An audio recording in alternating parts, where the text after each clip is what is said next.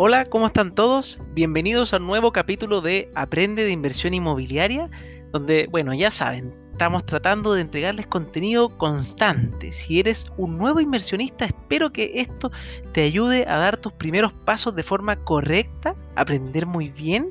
Y si ya eres un inversionista habitual, ojalá que estos podcasts te ayuden a abrir más tu conocimiento y a conocer quizás partes que no habías pensado y así tomar eventualmente mejores decisiones. Estoy muy agradecido por todos los comentarios que me han llegado a través de francisco.ackerman, mi Instagram, ya que me van a ayudar a dar mejores y nuevos materiales para los próximos capítulos.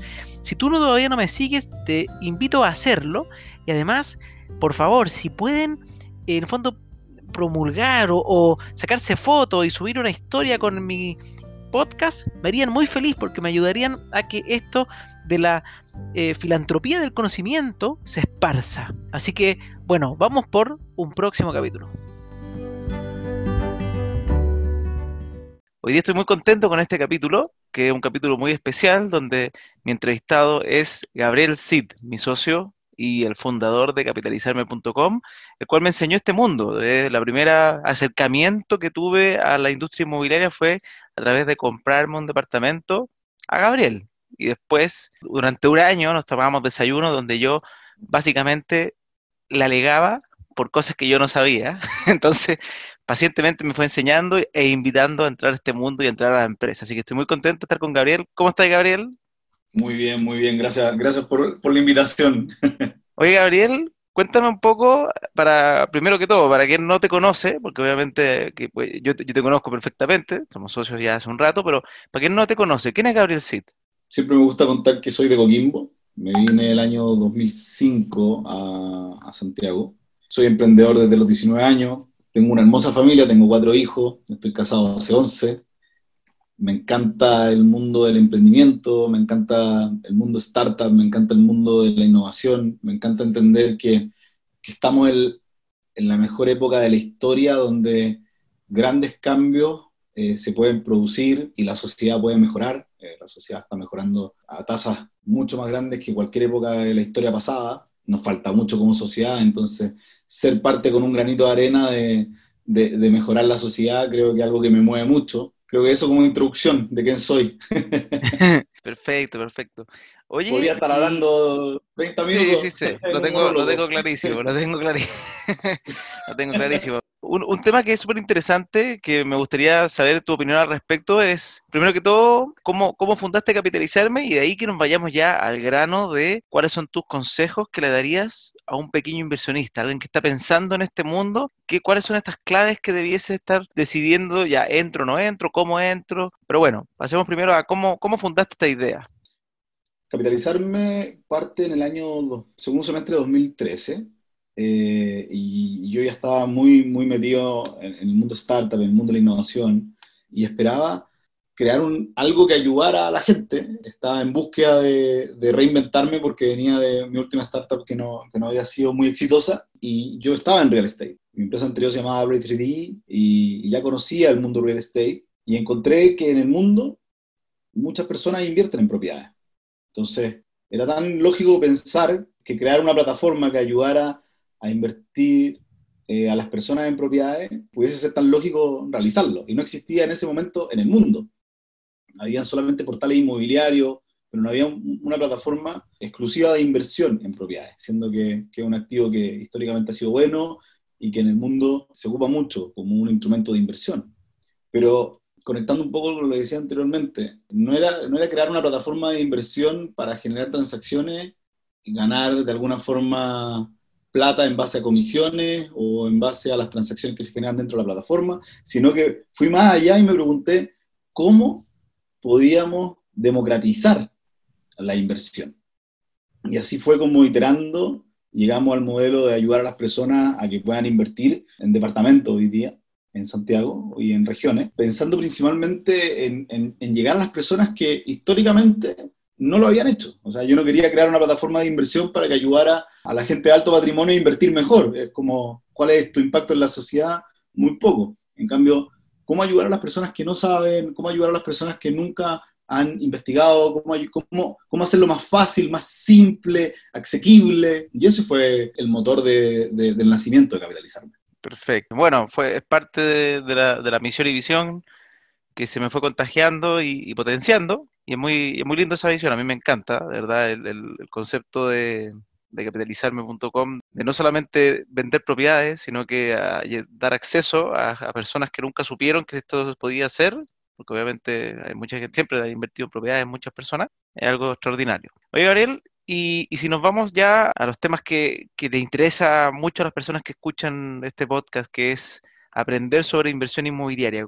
¿cuáles son como los, consejos, los más grandes, los que hay ido adquiriendo con este tiempo en la industria y que has visto en los pequeños inversionistas, en los grandes, porque también tú conocí a harta, gente que trabaja en fondo y en hartos lados. Entonces, ¿cómo, ¿cómo toman las decisiones estas personas que toman buenas inversiones? Obviamente hay gente que invierte, invierte y no, sabe mucho, entonces ese ejemplo no sirve, pero la gente que tú has visto exitosa en este tema, ¿qué ves que tenga como patrón común? ¿Qué hábitos se tienen que hacer? Creo que el, hábito más importante es el de la educación slash investigación. Creo que el aprender te, da, te disminuye los riesgos. En todo negocio hay riesgo. Cuando alguien me dice, no, mira, estoy invirtiendo en esto y, no tiene riesgo. Yo no conozco ningún negocio en el mundo que no tenga riesgo. Entonces, uno lo que tiene que hacer es disminuir ese riesgo. ¿Y cómo, lo, cómo uno lo disminuye? Aprendiendo, profundizando en, en, lo que está haciendo. Por ejemplo, cuando yo pivoteé al modelo capitalizarme, yo ya estaba en el real estate, yo ya sabía mucho del mundo inmobiliario. Entonces, pivotear y mejorar donde uno está construye valor realmente en uno mismo. Entonces, cuando tú estás aprendiendo de inversión inmobiliaria, es muy amplia. Yo creo que deben haber fácil más de 100 formas diferentes de invertir. Entonces, eh, ¿cuál es la, mejor forma de hacerlo? ¿Cómo disminuir tu riesgo? El principal hábito es la educación, es aprender. ¿Por qué después la investigación? Porque todas las cosas son móviles, todas las cosas van cambiando. Hoy día estamos en medio de una pandemia y cuando alguien me dice, no, este no es el momento para invertir, y yo, que estuve en Estados Unidos y conocí personas que invirtieron en la crisis, en la crisis subprime del 2007, 2008, y esas personas aprovecharon esas oportunidades y armaron portafolios súper interesantes de departamentos, principalmente aprovechando lo que significa una crisis. Entonces, cuando uno está investigando continuamente y está viendo eh, lo que está sucediendo, uno pudiese aprovechar realmente la oportunidad. Ese es como el principal hábito que, creo que es el más importante. El segundo hábito es entender de matemáticas, entender lo que significa un negocio. Un negocio tiene costo, o tiene inversión, tiene costo, y uno espera un retorno. Yo siempre trato de, no llevar a la gente a, a, temas muy complejos, porque capitalizarme no nació para llevar a la gente a una matemática financiera de un fondo de inversión, sino que lo llevó a la simpleza, y creo que en el mundo lo representa muy bien Robert Kiyosaki. Entonces, cómo uno generar ingresos pasivos, cómo uno cuidar su finanza, cómo uno tener la disciplina de ahorrar, creo que son, son hábitos que uno tiene que ir desarrollando. Cuando alguien me dice, no, yo invierte, y yo le recomiendo que haga los ejercicios matemáticos al momento de invertir y me dice, no soy muy bueno, hoy estamos hablando de los cuatro de las cuatro operaciones básicas, sumar, restar, multiplicar y dividir, y eso te puede dar nociones súper claras de que tú estás comprando un precio A y qué es lo que esperas, hacer tu hipótesis de inversión. Cuando, cuando alguien viene y me dice, oye, dame la papita, y le digo, ah, ya, tu hipótesis de inversión es comprar a un buen precio, nada más. O hay más componentes, uno tiene que tener una hipótesis de inversión que incluya qué estás haciendo, qué estás comprando y cuál es tu momento de salida. O sea, hagamos un ejercicio súper simple. Compraste en blanco, quieres salir en el año 2, cuando lo recibas, compraste en blanco, quieres salir en el año 5, en el año 10, lo quieres dejar para tu jubilación, compras en usado y quieres comprar barato y vender más caro. Entonces, el hacer la matemática es, un hábito y hacer la matemática que incluye la hipótesis de inversión con entrada y salida es para mí también un hábito sumamente relevante para poder invertir mejor. Y creo que el tercero, y con eso termino, el, otro más importante para mí, y que creo que, que todos debiesen buscarlo, y esto como sociedad, y lo estamos viendo hoy día con el 10% de la AFP, es el ahorro. La disciplina del ahorro. ¿Cuánto usted debiese ahorrar, no importando cuál es su ingreso? Tiene que ser en promedio un 20%. O sea, si usted quiere de verdad mejorar su futuro en torno a diferentes inversiones, tiene que partir ahorrando. La plata no nace sola, nadie, nadie logra eh, cosas por ebullición, es disciplina, es perseverancia, es constancia basada en hábitos. Y para poder convertirte en un inversionista exitoso, primero tienes que ahorrar para luego poder invertir y luego seguir reinvirtiendo. Pero siempre el hábito de ahorro es lo que está en la base. Sí, bueno, efectivamente el hábito de ahorro fue uno de los que me enseñó a mí personalmente la compra de bienes raíces, que partí ahorrando y me lo gasté rápido, puede ser, cometí ese error, pero después volví a, centrar y hoy día estoy en ese ahorro mensual que, que me ayuda mucho, ¿verdad? al final uno empieza a ver cómo su plata comienzas a crecer, a redituar, porque obviamente después del ahorro, cuando ya empiezas a conocer este mundo, empiezas a ponerlo en inversiones, y la inversión es la, gran gracia, a diferencia del ahorro, que el ahorro es guardar un dinero para usarlo para algún objetivo, por ejemplo, ahorrar para viajar, ahorrar para casarse, ahorrar para lo que sea. Eh, la inversión es, meter esta plata para que esta plata genere más, más dinero y genere estos ingresos pasivos, así que súper bien. Y, y, una cosa que me llamó la atención de lo que comentaste, esto de eh, que existen muchas muchas formas distintas de invertir en propiedades ahí para entrar en, ese doble clic, porque también muchas personas dicen, ya, pero eh, dame, ¿cómo, cómo se invierte en propiedades? Partamos al sí, ya, eh, el, departamento, ¿en dónde queda? Y en verdad, obviamente depende del objetivo, porque no, no hay solo departamentos, hay departamentos, hay casas, hay barrios consolidados, hay barrios emergentes, hay terrenos, hay locales comerciales, hay oficinas, o sea, el mundo del el mundo inmobiliario, la verdad es que es muy amplio. Y hay gente que te dirá, en, en, en, oficinas hice en América, porque las oficinas tienen una rentabilidad muy alta, los locales comerciales también, después hay otros que dirán, no, es que la renta residencial es más segura, porque es más estable, qué sé yo, hay otros que te van a decir, mira, no, es que los terrenos, tú puedes comprarte un terreno botado barato en el sur, donde, como se dice, el guaso perdió la escuela, y después lo vaya a vender y te ganáis por 10, entonces, eh, dependiendo del objetivo que uno está buscando, y el nivel de riesgo obviamente que uno quiere asumir, es donde existe esta amplia variedad de posibilidades. Capitalizarme en ese sentido eligió, eligió una, concepto de inversión en departamentos de renta residencial en lugares relativamente emergentes. ¿Por qué fue la lógica de elegir y, basarse en, un solo instrumento, por así decirlo? Dentro de, o más que instrumento, un solo tipo de... Qué buena pregunta, qué buena pregunta, don Francisco Ackerman. Mira, Primero, un paso más atrás, eh, y conectando con el punto de aprender, de investigar y de profundizar. Tú puedes invertir en todos los instrumentos que dijiste, pero tienes que aprender de cada uno de ellos. Y cada uno de ellos tiene muchas complejidades. Cuando a mí me hablan de terreno en el sur, me lleno de complejidades. Cuando me hablan de locales comerciales, me lleno de, pensamientos de experiencia. Cuando me hablan de locales standalone, cuando me hablan cómo se de oficina, cada uno es un mundo muy profundo, ¿ya? De aprender, de entender de entender los riesgos, de entender cuáles son las capacidades que tú tienes que tener. Cuando yo comencé a capitalizarme, vuelvo a la lógica de estudiar mucho. Yo estudié mucho y existen fondos inmobiliarios en todo el mundo. Y esos fondos inmobiliarios invierten en, el mundo inmobiliario, en todo su espectro. Pero había un, un activo que le llamaban el más seguro. Y el activo más seguro era el residencial. Los fondos inmobiliarios en el mundo de hecho, los fondos en general en el mundo tienen un gran porcentaje, de alrededor de un 25 o un 30% de su capital, puesto en portafolio inmobiliario.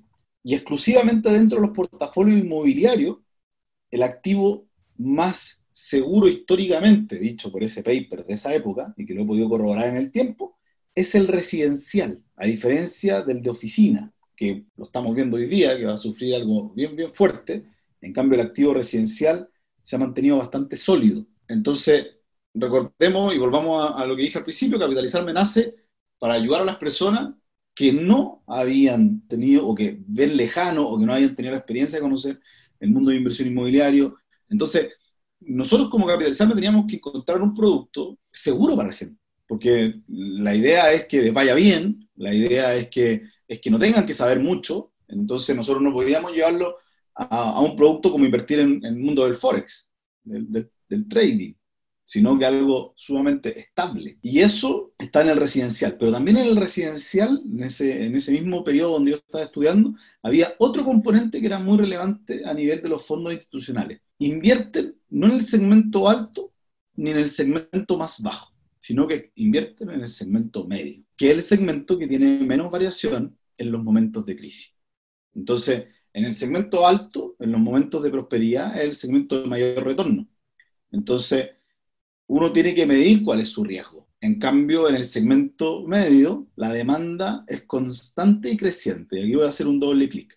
Es constante porque siempre la demanda existe en, dependiendo si estás en ciclos positivos y en ciclos negativos de la economía. Si hay ciclos negativos, la, la población se mueve al segmento medio, la de arriba, y cuando está en ciclos positivos la economía, la población del segmento más bajo se mueve al segmento medio. Por lo tanto, es constante.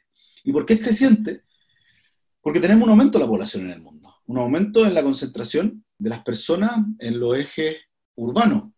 Piensen que en toda la historia de la humanidad, recién en el año 2009, el sector urbano superó al sector rural. Toda la migración que se produce desde los pueblos de diferentes países a las capitales, a las ciudades principales de producción o que tienen, o que tienen buenos niveles de empleo, eso es un, fenómeno, que se ve en el mundo. Entonces, el segmento medio es constante y creciente. Y eso lo nosotros, por lo menos en nuestros seis años, lo hemos podido ver. Hoy día, en plena pandemia, Santiago completamente cerrado, eh, nosotros tenemos una cartera en administración de nuestros pequeños inversionistas más de mil propiedades y no tenemos más de 30 eh, departamentos con problemas, o sea, una tasa de problemas, por decirlo de alguna forma, de no pago, de default, que se conoce, de un 3%. Eso es nada. Entonces, es sumamente seguro para un momento como este, que es, una crisis o una pandemia a nivel global, y en el caso de Santiago, donde estamos 100% encerrados. Entonces, creo que es súper claro el producto ¿Por qué lo elegimos?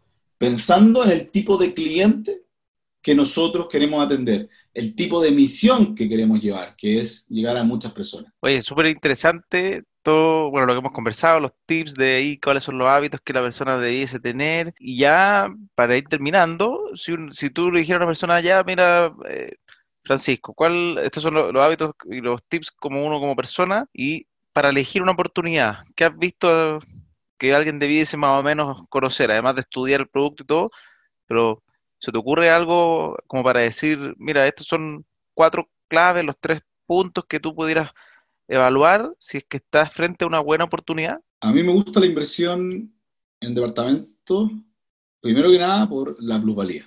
Creo que no existe nada comparable en el mundo donde tú pongas tan poca plata y el retorno en base a plusvalía sea tan bueno. Entendiendo que no haces nada tú como persona no haces nada. Entonces a mí me gusta primero eh, eh, identificar el precio.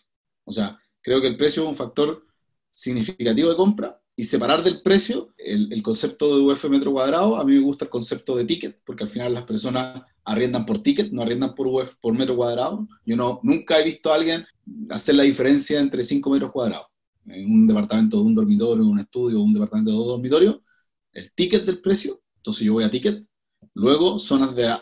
Eh, y en ese sentido también me gusta mucho más la compra, la compra en blanco, en términos de que puede estar tres años, y entendamos que nosotros fortalecimos la compra en blanco porque en un periodo amplio de tiempo las personas pueden ahorrar para el pago de su pie y genera plusvalía en el tiempo eh, cuando es a largo plazo, cuando son tres años, por ejemplo. Y lo otro es la demanda de arriendo, zonas con alta demanda, zonas con, con barrios que se están consolidando, y por último, cercanómetro.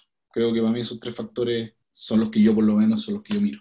Perfecto. Ya pues, Gabriel, estoy clarísimo, súper entretenido estos, consejos, estos, estos tips, el, conocerte para las personas que no conocen. Eh, así que, y nada, pues nos vamos a estar viendo probablemente, vamos a estar haciendo más cosas seguidas porque el objetivo de... la gente. Exactamente, el objetivo de lograr hacer llegar a las personas el conocimiento de forma transversal y, ojalá lo más rápido posible, estamos poniéndole doble, doble power, por así decirlo. así que, eh, nada, muchas gracias por participar. Estamos llenos de oportunidades, sí que es el momento. Exactamente. Así que eso, pues nos despedimos y muchas gracias por participar de, de este podcast. Bueno, gracias a ti y saludos a toda la audiencia.